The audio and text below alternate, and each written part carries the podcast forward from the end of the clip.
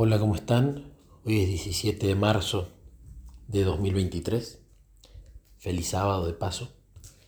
Quiero contar un testimonio acerca de lo que le atribuimos a veces rápidamente a Satanás y puede venir de Dios y viceversa.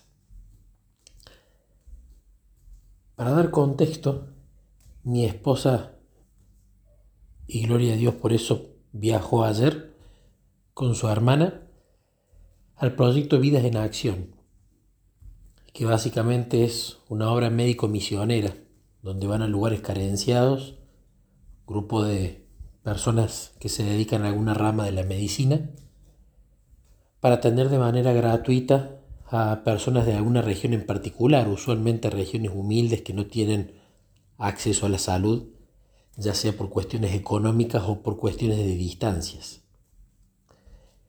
Y además de eso, en Vidas en Acción se da momentos a solas con Cristo, tanto en iglesias como eh, al personal médico que quiera participar.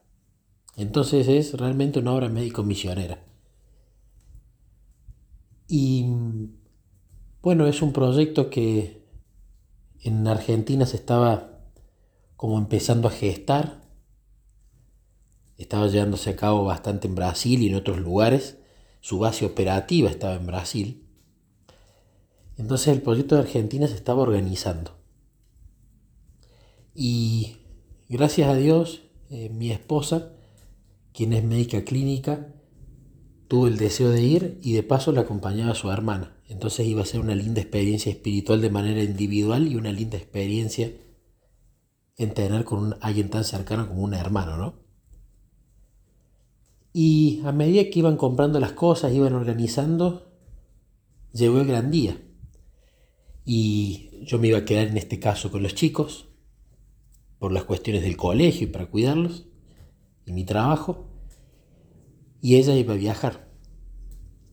Para eso habíamos, nos habíamos asegurado de hacer la parte humana nuestra que era que se ponga el auto en condiciones, que se le cambie la correa de distribución, que se cheque el estado general, porque al ser un viaje de Córdoba hasta Concordia, eh, iba a ser un viaje largo y tenía que estar todo en condiciones. Y Dios no va a hacer por nosotros lo que nosotros debemos hacer utilizando los dones que Él nos da. Entonces el auto se puso a punto. El auto es un auto que ella compró hace algunos años, usado en un excelente estado, casi nuevo, y nunca trajo problemas.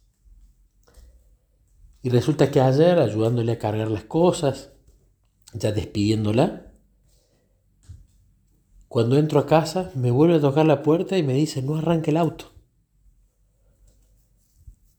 ¿Cómo que no arranque el auto? No, no arranque el auto, parece que se quedó sin batería.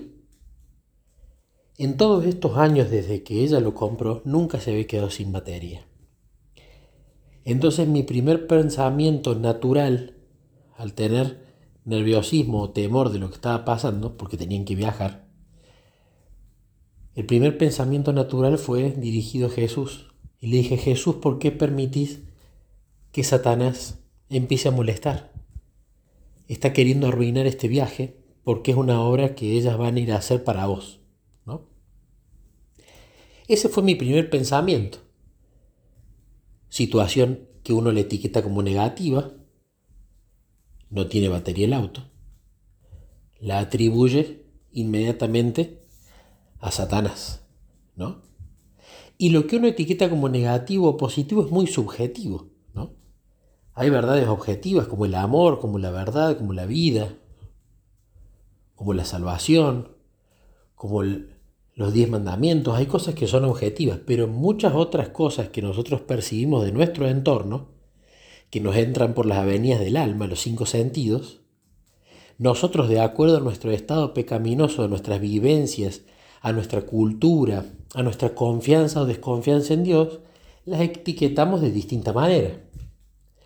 Para una persona, una situación negativa puede ser una situación positiva para la otra o quien se enoja en una situación tal puede verse contrastada con otra que se contenta con la situación que tiene. Entonces yo esta situación negativa la catalogada como Satanás tratando de molestar para que no puedan viajar. Entonces eleve mi oración a Jesús para que nos ayude con esto. Una vecina del frente con quien no tenemos relación, no, no nos conocemos, al ver la situación nos aconsejó poder hacerle puente a la batería para por lo menos poder, poder ir a cambiarlo. No teníamos los cables, yo conozco de mecánica de autos lo mismo que de cosmética facial, así que no tengo idea. La cuestión que a dos casas nuestras viven, vive una familia que se dedica al transporte escolar. Y todavía no habían salido, entonces esta chica nos recomienda tocar la puerta a ellos porque seguramente algo tenían. La cuestión es que tampoco tenían cable ellos, pero nos iban a ayudar a empujar el auto para llevarlo a alguna casa que vendiese baterías y se le pudiese cambiar la batería si es que ese era el problema. Le habíamos llamado al mecánico que había visto el auto y había cambiado todo y él no había notado nada raro. La cuestión es que empezamos a empujar el auto y el auto no arrancaba. Estas personas de dos casas de la nuestra, los transportistas, dijeron que podía estar sulfatada la batería y por más que abrieran el capot y no, no vieron ningún sulfato en los bornes, le tiramos agua caliente porque así el sulfato se sale. Y así se pudo arrancar el auto y se pudieron ir hasta una casa de baterías, mi cuñada y mi esposa, a cambiar la batería. Claro, yo hablando con Luciana le pregunto, ¿vos la batería la habías cambiado alguna vez en todos estos años? Debe hacer más o menos unos 5 o 6 años que tiene el auto. Y me dijo, no, nunca le cambié. Cuando escucharon esta información, los transportistas dijeron, es imposible que te esté durando tanto tiempo. Nosotros que la usamos mucho porque tenemos transporte, la tenemos que cambiar cada dos años. Un auto típico cada tres o cuatro, no más que eso.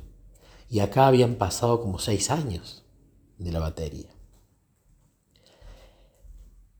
La cuestión es que cuando escucho esa información y me llama por teléfono mi esposa en el lugar donde cambiaba las baterías, el tipo que la atendió, el mecánico, midió con algún aparato la cantidad de carga de esa batería o de vida útil en realidad. Y era cero, absolutamente cero. Y cuando yo escuché esto, inmediatamente tuve la impresión en mi mente. No fue Satanás. Fue Dios quien permitió que y avisó que la batería estaba agotada para que esto no sucediera a mitad de camino y allí tuvieran un gran problema con respecto a pedir una grúa, que se remolque el auto vaya a saber dónde, que se cambie la batería y que allí se pierdan horas muy preciadas para poder hacer esta obra médico misionera de ellas allí. Entonces, este final feliz y todo lo que pasó me llevó a reflexionar en el no apurarme a etiquetar las cosas como si vienen de Satanás o de Dios ya, sino a aprender a ser más paciente y calmo y aprender a leer la situación, ponerla en oración, estar vigilante, pero ver quién es la mano que está detrás de todo eso. En este caso, no fue el enemigo quien seguramente iba a querer que esa batería se acabara a mitad de camino. En este caso fue Dios quien quiso avisarnos, cámbienla porque ya está agotada y tengo que permitir que pase esto antes de que viajen porque si no después va a ser peor.